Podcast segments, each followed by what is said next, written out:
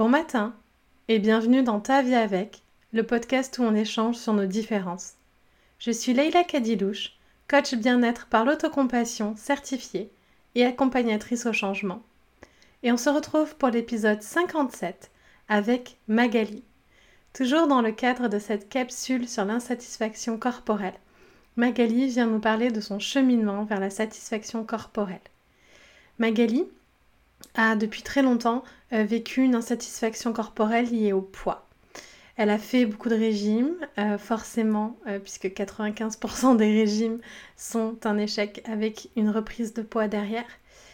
Et elle a complètement perdu le lien avec son corps et avec son bien-être corporel en se plongeant dans le travail. Et sa première grossesse a été l'occasion d'une reconnexion a été euh, l'élément déclencheur d'une reconnexion vers son corps et vers un cheminement vers la satisfaction corporelle. Aujourd'hui, Magali dit que son corps est son héros. Je te laisse écouter son histoire.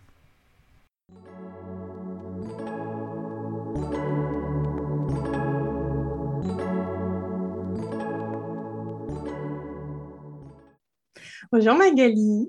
Salut Leïla. Est-ce que tu peux te présenter, s'il te plaît? Est-ce que je peux me présenter? Euh, Donc, je m'appelle Magali, j'ai 38 ans, je suis mariée, j'ai deux enfants. Je vis à Avignon, dans le sud de la France. Et, qu'est-ce que tu veux que je te dise d'autre? Je suis multi-entrepreneur. Euh, avec des, de l'entrepreneuriat physique dans l'immobilier, etc. Et de l'entrepreneuriat aussi euh, en tant qu'accompagnant aujourd'hui et, que coach. Merci. Merci d'être avec moi aujourd'hui pour parler de l'insatisfaction corporelle et, et, nous euh, parler de ton histoire. Euh, Je ne pouvais pas rater ça. quel, euh, quel, a été toi ton rapport à ton corps? Si je reprends depuis le début, alors, quand j'étais petite, euh, déjà, aussi loin que je me souvienne, j'étais en surpoids, en surpoids, euh, limite obésité depuis l'enfance. On va dire surpoids pendant longtemps. L'obésité, c'est venu un peu plus tard.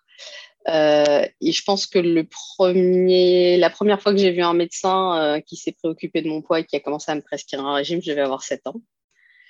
Donc, euh, c'est une histoire qui, euh, voilà, qui prend du temps euh, et qui, remonte à loin. Et c'est un vrai sujet bah, de l'histoire de ma vie, parce que ça a généré plein, plein, plein, de trucs. ça a été surpoids pendant longtemps? je pense avec une grosse charge sur le côté force physique, puissance, etc. Moi, je suis née dans un patriarcat, donc le fait d'avoir de la force et de pouvoir être imposant, ça, ça jouait pas mal. Euh, et, puis, euh, et puis après, euh, je suis rentrée dans des cycles infernales comme tout le monde, de yo-yo, etc.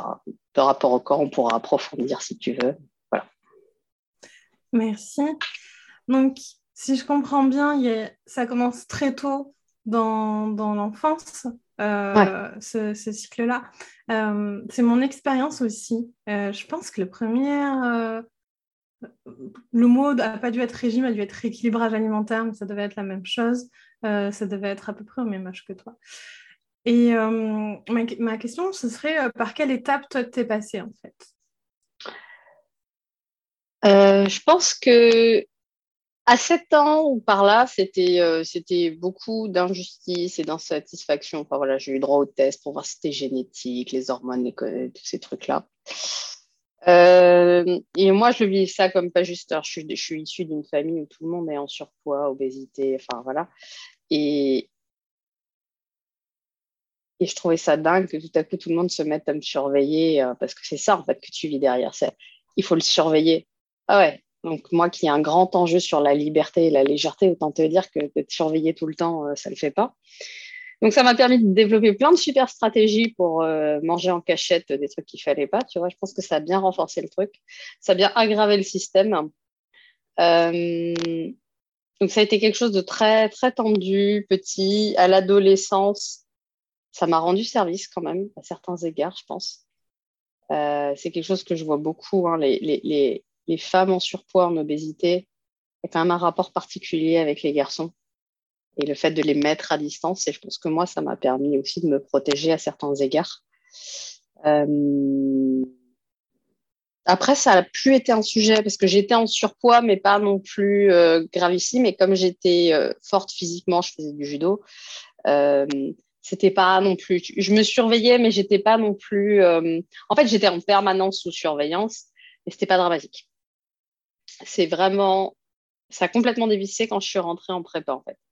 J'ai fait une erreur majeure quand je suis rentrée en prépa. Je l'ai dit pour tous celles qui auraient la mauvaise idée de faire la même euh, c'est que j'ai décidé de tout sacrifier dans ma vie pour un objectif. Donc, mon objectif, c'était ma prépa et donc intégrer euh, en école d'ingénieur en deux ans. Et du coup, j'ai arrêté tout ce que je faisais en dehors de mes études. Et donc, j'ai arrêté la musique, j'ai arrêté le judo, j'ai arrêté le vélo, j'ai arrêté tout ce que je faisais à côté. Euh, et j'ai eu des stratégies d'hyper optimisation de mon temps complètement ridicules, du genre tu peux pas aller jusqu'à euh, jusqu'à la cantine, parce que tu vois, il faut faire 10 minutes à pied. Donc, tu vas à la boulangerie qui est en face de la porte du lycée et tu manges euh, des trucs atroces. Des quiches, des pâtés, des machins. Donc là, j'ai pris 12 kilos en deux ans. Euh, et ça, c'était le début d'un cycle un peu infernal parce que du coup, je me suis décrochée de mon corps. tu sais, j'avais des trucs genre la nuit, j'étais comme ça, là, je tremblais parce que j'avais tellement pas dépensé mon énergie physique que j'arrivais même plus à dormir alors que j'étais complètement épuisée. Donc j'aurais bien voulu à l'époque qu'on me dise euh, l'activité physique aide à ancrer l'information, aide à retenir, aide ton corps à être en bonne santé. Et en fait, si tu veux mieux réussir tes études, va faire, euh, même si c'est pas euh, trois entraînements par semaine comme avant, mais va au moins en faire un, va te balader, va prendre l'air. j'avais pas ces infos-là, j'avais évidemment pas la famille qui pouvait me les donner. Et donc, c'est une erreur que j'ai commise longtemps. Parce qu'en plus, j'ai réitéré. Parce que comme ma stratégie a fonctionné, tout sacrifier pour atteindre mon objectif, c'est une stratégie que j'ai renouvelée et qui a marché à chaque fois, en fait. Sauf qu'à chaque fois, c'est mon corps qui a ramassé. Donc voilà. Ne faites pas cette erreur. Elle sert à rien. Après, il faut rattraper, il faut réparer un corps qui a encaissé pendant des années. C'est voilà. Prenez l'air, ça fait du bien. Il y a toujours un cycle de euh, je suis insatisfaite de mon corps. Enfin, en fait, au départ, quand on est petite fille, j'ai pas l'impression qu'on est insatisfaite de notre corps. Enfin, c'est, on nous dit qu'on est censé être insatisfaite de notre corps, puis on, on, ancre ça. Euh, et comme je suis insatisfaite de mon corps, je m'en coupe complètement, en fait, sans voir que... Euh, mais comme tu le dis, euh, c'est marrant, il y a deux jours, j'ai vu un documentaire sur Arte sur ça, sur l'entraînement cognitif et comment le, mouvement, donc c'est un entraîneur qui fait faire des, exercices physiques et en même temps propose des calculs. Et en fait, comment stimuler le cerveau et le corps en même temps permet d'ancrer l'information, permet d'avoir une meilleure coordination, tout ça. Et, et en fait, ouais, et du coup, on, on, se coupe complètement comme si le, corps, euh, de, si le corps ne répond pas à certains standards euh, et particulièrement de, beauté, ben, il n'est pas bon, donc on, s'en coupe en fait, euh, complètement. Ouais, et je pense que ça démarre même avant. Moi, j'ai quand même grandi dans une famille dans laquelle il y avait beaucoup de, de, de, de cris, de, de, voilà, on va dire, une, éducation à l'ancienne pour, euh, pour résumer les, choses, avec parfois, voilà, des, parfois physique, parfois de la violence verbale, de l'humiliation à tous les étages, enfin voilà. Euh, et, j'ai découvert il y, a quelques, il y a quelques années en travaillant sur la parentalité pour mes enfants que euh, quand le cerveau d'un enfant et notamment d'un bébé est sous stress parce que vraiment il ne sait pas quoi faire quand c'est un bébé, euh, pour éviter l'infarctus, le, le, système va couper l'influx d'informations de stress du, du, cerveau vers, la, vers, vers le cœur. Mmh. Parce que le, le bébé sait vraiment pas quoi faire de ça. Et donc, le système va se couper. Et si ça se reproduit trop souvent, bah, c'est coupé. Et donc, derrière, mmh. entre ta tête et ton cœur, et donc ton corps, qui est, est-ce que ton cœur est relié toujours à ton corps, bah, il y a une coupure. Et du coup, tu vis dans ta tête. Euh, parce que tu as généré ce truc, il faut recréer le lien entre les deux pour que les deux puissent recommuniquer. Euh, à l'âge adulte, déjà, il faut savoir que ça a eu lieu. Il faut le recréer. Je pense que ça, ça a contribué. Et je pense que le fait qu'on utilise l'humiliation comme biais de, guérison des problèmes, hein, qui ne fonctionne évidemment pas, euh, ça ancre encore plus. C'est tellement douloureux l'humiliation. Euh, je pense que c'est même tellement douloureux. Enfin, moi, quand j'ai découvert le, livre de Lise Bourbeau sur les cinq blessures, la première fois que je l'ai lu, je me suis même pas reconnue dedans. Mm. Et je me souviens de cette anecdote d'avoir relu le livre en l'occurrence en format audio. Et quand j'entendais toute la description sur la blessure d'humiliation, j'ai passé mes une heure à en pleurer tellement c'était moi et à me dire, mais je l'ai déjà lu en fait, comment ça se fait que je l'ai pas vu la dernière fois quoi? Et je me souviens ce soir-là de m'être couchée en me disant, mais j'ai quoi comme souvenir d'humiliation dans mon enfance? Et j'en avais un. Ah bah dans les semaines qui ont suivi, j'en ai eu des, milliers qui sont revenus. C'est dingue comment le cerveau nous protège de ça. Tellement ça fait mal. Donc euh, et euh, dans l'insatisfaction corporelle, peu importe les raisons, en fait, que parce qu'on est trop gros, trop maigre, trop quelque chose ou pas assez, en fait, il y a toujours, ce, c'est vrai, beaucoup d'humiliation, en fait, derrière. Et euh, alors moi, le, le, souci que je connais mieux, c'est plus être trop gros que être trop maigre.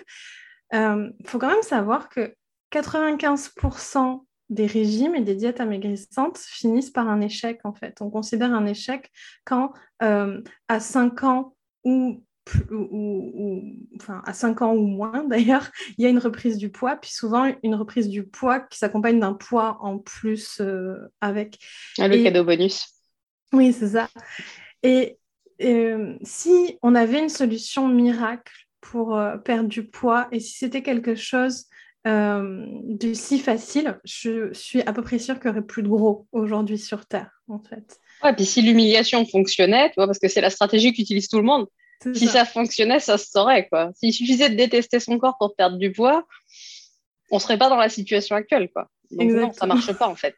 Je pense qu'il faut essayer la stratégie inverse. Justement, qu'est-ce, que, qu'est-ce qui t'a aidé, toi, avec ton insatisfaction corporelle? Euh, Alors, je pense que moi, alors j'ai toujours eu, comme souvent, hein, tu, compenses par des satisfactions ailleurs, plutôt une satisfaction sur mon esprit et comment je le développais et comment je réussissais à ce niveau-là. Euh, ça aide aussi à gérer le truc. Ça aide aussi à pas voir le problème. Donc, euh, c'est pas non plus souhaitable à long terme. Euh, dans les facteurs qui ont joué chez moi, il y a il y a un facteur sur euh, la famille. Moi, sa famille, c'est une valeur hyper importante. Les enfants, c'est hyper important pour moi. Euh, et je pense que quand j'ai voulu avoir des enfants, un, bah, ma santé était du coup un sujet auquel j'ai fait plus attention. Et depuis que mes enfants sont nés, euh, il y a ce que je fais pour moi, pour être la personne que je veux être avec eux, et il y a ce que je fais pour eux, pour, pour un, être exemplaire, et deux, et deux, leur permettre de pas avoir l'enfance que j'ai eue euh, et la vie que j'ai eue. Et il y a vraiment, au départ, il y a eu un premier levier après, après que les enfants soient nés. Ça a été vraiment, ça a une énergie de dingue, un enfant. Et il n'y avait pas moyen, j'étais plus fatiguée qu'eux, quoi. Va courir une heure dans le jardin, toi, tu es au bout de ta vie, eux, ils sont bien. Et ça, ça a été un premier truc qui, m'a, qui, qui est venu me challenger en me disant, tu fais quoi en fait? Ils, t'arrivent aux genoux, ils ont plus d'énergie que toi, c'est pas possible en fait. Donc moi j'ai beaucoup avancé finalement grâce au plan de l'énergie en fait, pour pas me focaliser sur mon poids, mais me focaliser sur mon énergie, sur mon niveau d'essoufflement, sur euh, ça m'a pas mal aidé déjà parce que c'est un truc qui progresse assez vite finalement. Euh, et c'est un truc qui n'est pas culpabilisant, qui n'est pas, un truc que tu montes tous les jours pour aller surveiller, etc. Donc j'ai trouvé que c'était une, une, stratégie qui était, qui était sympa. Mais voilà, j'avais un vrai pourquoi, qui était mes enfants, à la fois pour moi, la personne que je voulais être pour eux, et à la fois ce truc que j'avais décidé que je serais la dernière génération qui aurait ce problème et que eux n'auraient pas ce problème. Donc le seul moyen pour ça, c'est de me changer moi. Pas de changer ce que je mange, de me changer moi qui je suis. Donc c'est parti de l'amour de toi, enfin de l'amour de tes enfants. C'est parti de l'amour de mes enfants. Et après, bah, ça remonte et, je crois vraiment que l'amour de soi, c'est la clé. Euh, parce que quand on combat son corps, on perd. Alors que quand on fait alliance avec son corps, on gagne. On avance ensemble. Euh, ce que je dis aussi, tu vois, quand j'accompagne des gens qui tombent dans la maladie, et ils m'appellent des fois et ils me disent Ah, mais alors, j'ai fait ci, j'ai fait ça, puis machin, etc. Je dis euh, ça ressemble un peu à une guerre que tu mènerais contre ton corps, comme si tu lui en voulais de t'avoir fait, euh, de t'avoir fait une maladie. Quoi. Et en général, là, ils prennent conscience du truc. Là, tu sens que, en fait, ils n'en avaient même pas conscience qu'ils venaient de rentrer en guerre contre leur corps. Et ça change les, ça change les choses de, de mettre son cœur, sa tête et son corps alignés vers un objectif commun plutôt que d'essayer de combattre les uns avec les autres. C'est l'intelligence commune, tu vois, tu, parlais de l'humanité commune, mais en vrai, il y a une vraie symbiose entre, entre ces trois parties de nous, d'ailleurs, enfin, voilà, qui ont chacun leurs neurones et leur fonctionnement, etc. Hein. Il y en a dans notre intestin, il y a des neurones dans notre cœur, il y a des neurones dans notre tête. C'est bien pour fonctionner ensemble, en fait. Et, et je crois que quand on commence à faire réalliance avec toutes les parties de soi, c'est le, secret en fait. Mmh. C'est très beau ce que tu dis. Je suis d'accord avec toi. Ça reste un chemin euh, challengeant. Ouais, carrément. Il y a beaucoup de déconstruction à faire, mais euh, moi, je trouve que c'est aussi un choix politique, en fait, en soi, de... parce que il y a beaucoup de, choses qui viennent de notre famille, de nous, mais il y a aussi beaucoup de construction sociale. On évolue dans une société grossophobe, on évolue dans une société euh, où le corps des femmes est censé correspondre à quelque chose, en fait, puisqu'il n'y a pas que la grossophobie, mais si tu es trop mm. maigre, ça fonctionne pas non plus. Si tu n'as qu'une jambe, ça marche pas non plus. Euh, si tu n'as pas la... je lisais une étude là-dessus qui, est dramatique, qui montre que euh, si un, homme attrape une maladie grave dans un couple marié, le couple a 80 ou 90% de chances de rester ensemble jusqu'au bout, de se battre et de passer derrière. Si c'est la femme qui attrape la maladie, il y a moins de 50% de chances que le couple reste uni. Hmm.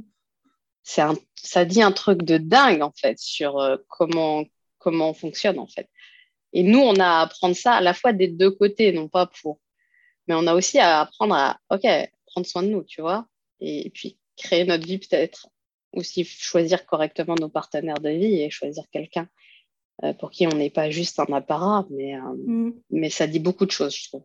Oui, et, ce chemin, il nécessite, je trouve, parce qu'en fait, on parle pas, mais je trouve que ce que tu décris, c'est le chemin de l'alimentation intuitive, c'est le chemin de, du, sport intuitif, c'est ce chemin-là, même si ce n'est pas les mots que tu emploies. Euh, et euh, ça nécessite de lâcher un objectif sociétal euh, dans le cas d'une perte de poids grossophobe, de faire tel poids pour correspondre à tel critère de beauté, pour se placer soit au centre de la démarche et mon autonomie, euh, pouvoir courir euh, avec mes enfants, euh, pouvoir vivre le plus longtemps en santé avec eux, pouvoir leur transmettre les bons outils. que hier, par exemple, je regardais une émission sur les produits transformés il y avait un, je sais pas, un jeune homme d'une trentaine d'années euh, qui euh, se soumettait pour les journalistes à une expérience de 30 euh, jours sans produits transformés. Et il mangeait, tu sais, les, les, pâtes qui sont dans des boîtes, ou des, enfin, il mangeait des produits tout près du supermarché. Réalisé, Voilà. Et il, il, était accompagné d'un nutritionniste qui lui expliquait tous les composants, tu sais, les E machin, les tout ça, et puis bien tout ce que ça pouvait causer pour le corps et pourquoi de temps en temps manger, c'est absolument pas grave. Hein, il ne faut pas diaboliser ça non plus. Tu, peux en manger, mais faire de ça la base de son alimentation, c'est pas l'idée du siècle. Et, euh, et il avait d'ailleurs des, problèmes. De, dans ses prises de sang, il avait un foie gras en fait. Euh, et J'étais là, oui, mais on n'a pas tous la même chance, en fait, de, euh, parce que lui était persuadé, euh, comme il y avait des salades, tu vois, ou tout ça, de, manger sainement, en fait. Euh, et, lui était persuadé, vraiment, tu voyais, sincèrement, de, manger sainement.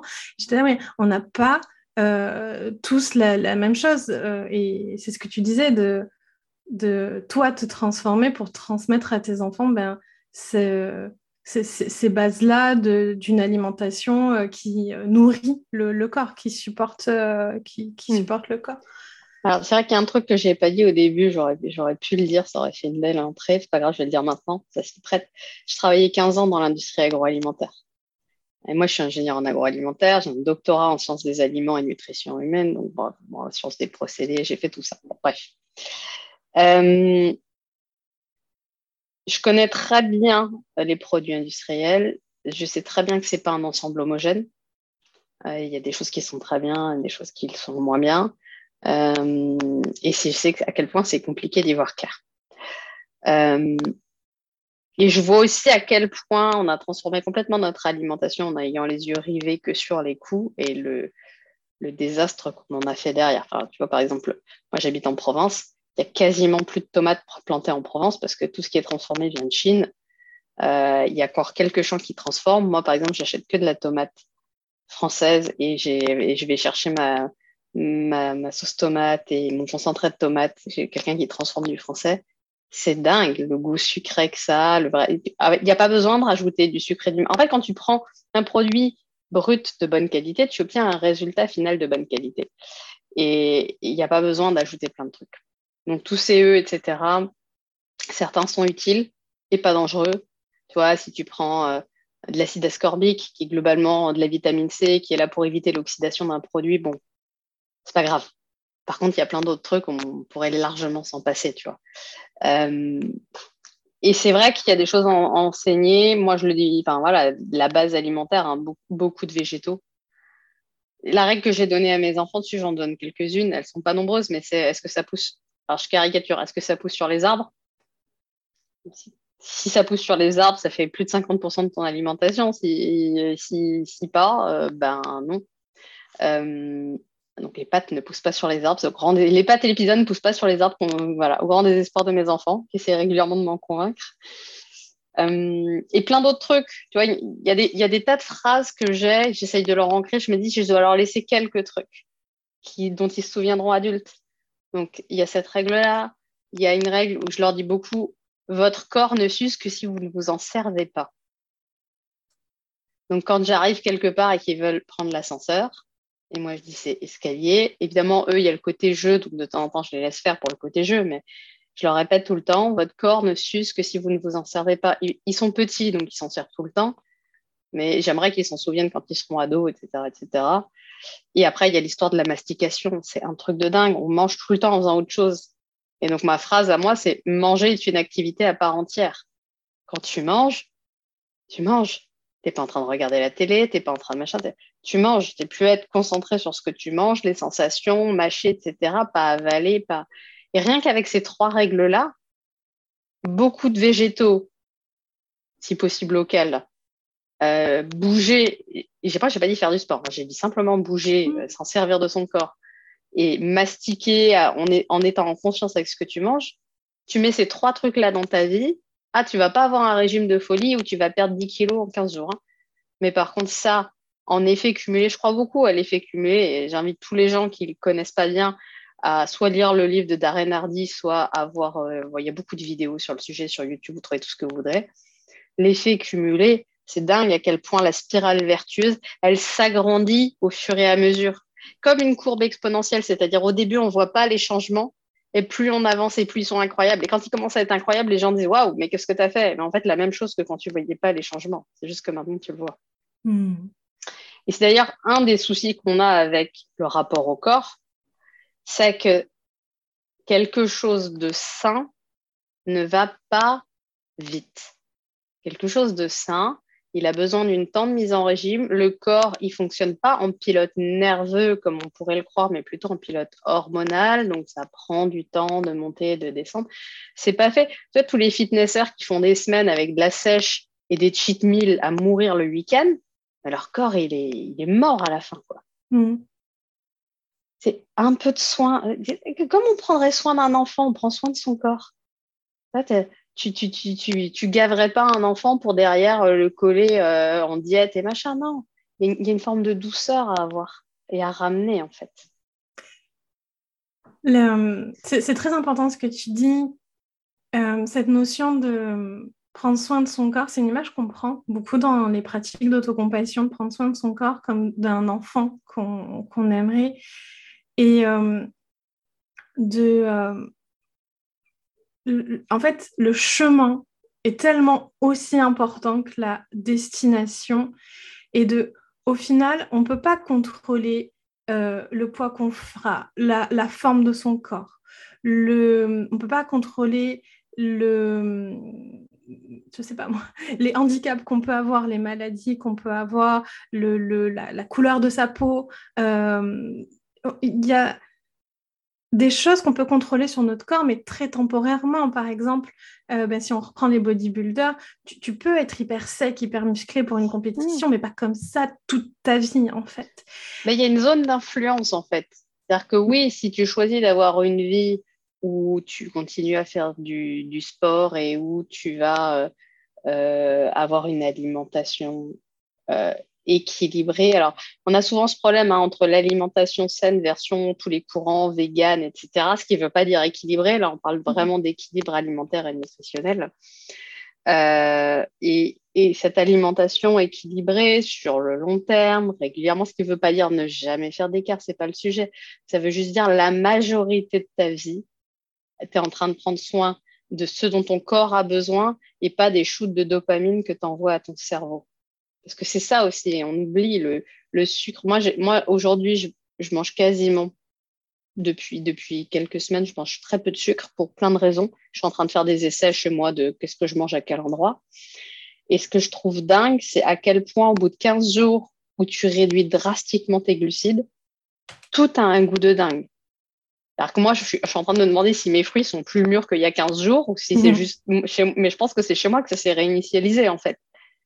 Et on n'a pas besoin de. Moi, j'ai pas besoin de rajouter du sucre dans mes fraises ou de machin, parce qu'en fait, simplement le fait d'arrêter de me gaver de sucre tout le temps, ben, ça, ça, ça refait ta ligne de base au bon endroit, en fait. Et du coup, tu peux reprendre du plaisir avec des aliments naturels. Oui, mais je pense que c'est pas non plus une idée de faire des règles, tu vois, de pas mettre de sucre dans les fraises. Non, mais ça, c'est moi qui me fais mes essais. Euh. moi, je, alors, moi, je suis une, exploratrice de moi-même, donc je fais des essais pour voir ce que ça donne, et puis à la fin, je vois ce que je garde et ce que je garde pas. Mais, euh, mais voilà, le, le, je pense que l'insatisfaction corporelle, ce qu'on dit, le premier levier, on, le sait, hein, sur l'insatisfaction corporelle, c'est le mouvement. Euh, puis il y a cette lenteur qui est importante. Euh, moi, il y a trois ans, j'ai commencé par une minute de vélo. J'étais en capacité de marcher 10 mètres à cause de ma maladie. J'ai commencé par une minute de vélo. Aujourd'hui, je fais 45 minutes de sport. Ça peut être de la natation, de la marche, du vélo, de, l'hiver, c'est de la raquette ou du ski de fond, voilà, par jour. Voilà. Donc, et la progression, elle est là de cet effet cumulé que tu disais en trois ans. Puis j'ai commencé par une minute et j'ai vraiment, il y a un podcast, hein, vous pouvez le revenir le retrouver où je dis je commence par une minute et j'ai ajouté 30 secondes à chaque semaine. Et, euh, le, premier levier sur l'insatisfaction corporelle, c'est vraiment le mouvement, euh, le fait de, prendre soin de cet enfant, comme tu disais, là, de, fin, de son corps comme si euh, c'était un enfant. Puis, ben oui, son enfant, on n'a pas envie de lui donner trois pizzas et de pots de crème glacée au chocolat, quoi. Et puis, on se sent pas bien. Il y a une question que j'aime beaucoup qui est si je mange ça, comment je vais me sentir après, en fait? Et c'est intéressant de l'observer d'ailleurs. Prendre le temps de l'observer, c'est quand vous mangez la pizza, déjà, un, la savourer, de prendre du plaisir à le faire, mmh. premier, voilà. Deux, potentiellement, demandez-vous à quel moment ça devient moins bon. Parce que souvent, on, on a, la, en fait, les, les, les bouchées, euh, à partir de la moitié de la pizza, ça devient nettement moins bon, mais on la mange par, euh, par habitude souvent. Et puis de, se demander, moi je le, fais beaucoup. Les, les, nuits où je dors pas bien, je me dis attends, mais j'ai mangé quoi avant de me coucher? Bon, bah, tu peux être sûr que les soirées où j'ai mangé apéro, machin, etc., où j'ai bu, c'est des soirées où je dors pas bien derrière. Ce qui veut pas dire je vais les sortir de ma vie, ce qui veut juste dire ça peut pas être la majorité de mes soirées parce que sinon je vais avoir un problème. quoi. Euh, j'ai une dernière question. Euh, qu'est-ce que tu aimerais dire à la petite fille ou à l'adolescente que tu as été?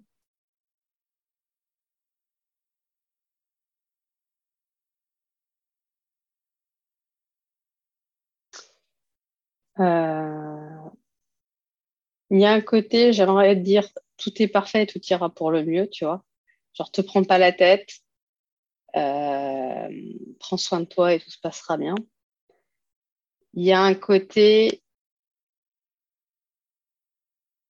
j'aurais envie de lui dire, laisse pas les autres ou la société dicter ta vie. Ça irait, ça irait au-delà hein, de la problématique de poids. C'est vrai pour, euh, pour différents sujets. Euh, mais j'aurais vraiment envie de, lui dire ça. C'est écoute le murmure de l'intérieur et pas tout le bruit qui est autour. Merci Magali. Et moi, ce que j'ai vraiment envie de retenir de ton témoignage aujourd'hui, c'est que le... s'apaiser envers euh, une insatisfaction corporelle, euh, c'est pas détachable d'apprendre à s'aimer. C'est pas détachable. C'est là où moi j'ai fait les plus grands bons. Euh, c'est l'amour de soi, c'est apprendre à s'aimer quand, quand on n'a pas le comportement qu'on aime, qu'on a. Euh, c'est m'aimer aussi quand je suis sur mon canapé à regarder une série au lieu de bosser. C'est m'aimer aussi quand euh, je suis en train de, crier parce que mes enfants ils ont déglingué la maison. c'est tu vois, et, et pas seulement m'aimer quand je suis comme j'aurais envie d'être dans mon fantasme. Donc ça, ça a été un grand, et c'est encore un chemin, je suis pas au bout, mais apprendre à m'aimer moi-même, indépendamment de toutes circonstances extérieures, et, et, juste parce que je suis moi, comme je le ferai avec mes enfants, d'ailleurs, mes enfants, peu importe le niveau de bêtises qu'ils font, je les aime inconditionnellement. Ça, ça a changé les choses de manière incroyable. Parce qu'en plus, de manière complètement contre-intuitive, plus tu restes avec toi et présent avec toi quand tu as un comportement que tu aimerais ne pas avoir, et moins tu l'as. Et plus tu te juges et tu te critiques quand tu as ce comportement, et plus tu vas l'avoir longtemps et tu vas, tu vas avoir du mal à en sortir. Je l'ai vu, tu vois, typiquement sur autre sujet, mais les séries télé, plus je vais me critiquer, m'en vouloir quand je suis en train de le faire, et plus je vais me faire, euh, je peux me faire trois jours en continu, tu vois. Et plus je vais me dire, ok, c'est ok, et ça va durer deux heures et c'est fini, tu vois. Et c'est vrai pour tout. C'est vrai. Et si je pouvais rajouter un truc, euh, je te dirais que euh, ce que je constate, c'est quand même que ça évolue dans le sens de plus en plus d'injonctions. Que je vois bien que moi, mes enfants, je leur ai pas mis d'injonction euh, trop à la maison. Et ils n'en ont pas vraiment à l'école et machin. Et pourtant, ils rentrent en me parlant de, de, tout un tas de trucs. Et là, je me dis, c'est dingue. Ils sont petits. Hein. Ma grande a 7 ans, mon petit va avoir 6 ans. Euh, déjà, c'est dans leur tête. Déjà, j'entends des mots de surpoids. Déjà, j'entends des mots comme obésité. Déjà. Et là, je me dis, oh, va falloir accompagner tout ça et les protéger de tout ça aussi. Quoi. Mhm. Donc, on a aussi à changer notre regard sur nous-mêmes pour pouvoir être aussi capable d'accompagner de, nos enfants à pas tomber dans nos névroses et à, à, se protéger du monde dans lequel, dans lequel ils vont être. Quoi. Le, changer la société va passer par se changer soi. Hein. C'est pas euh, on change la société, les individus changent. Enfin, moi, ma croyance, c'est que les individus changent et ça change.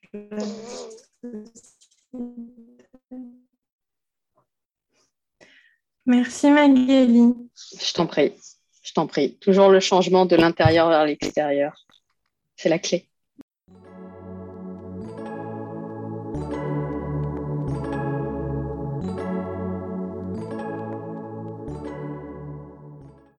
Merci d'avoir écouté cet épisode jusqu'au bout. Si tu souhaites en savoir plus sur mes accompagnements, n'hésite pas à me suivre sur Instagram, Facebook ou sur notre site internet www.lklcoaching.com. Force et amour à toi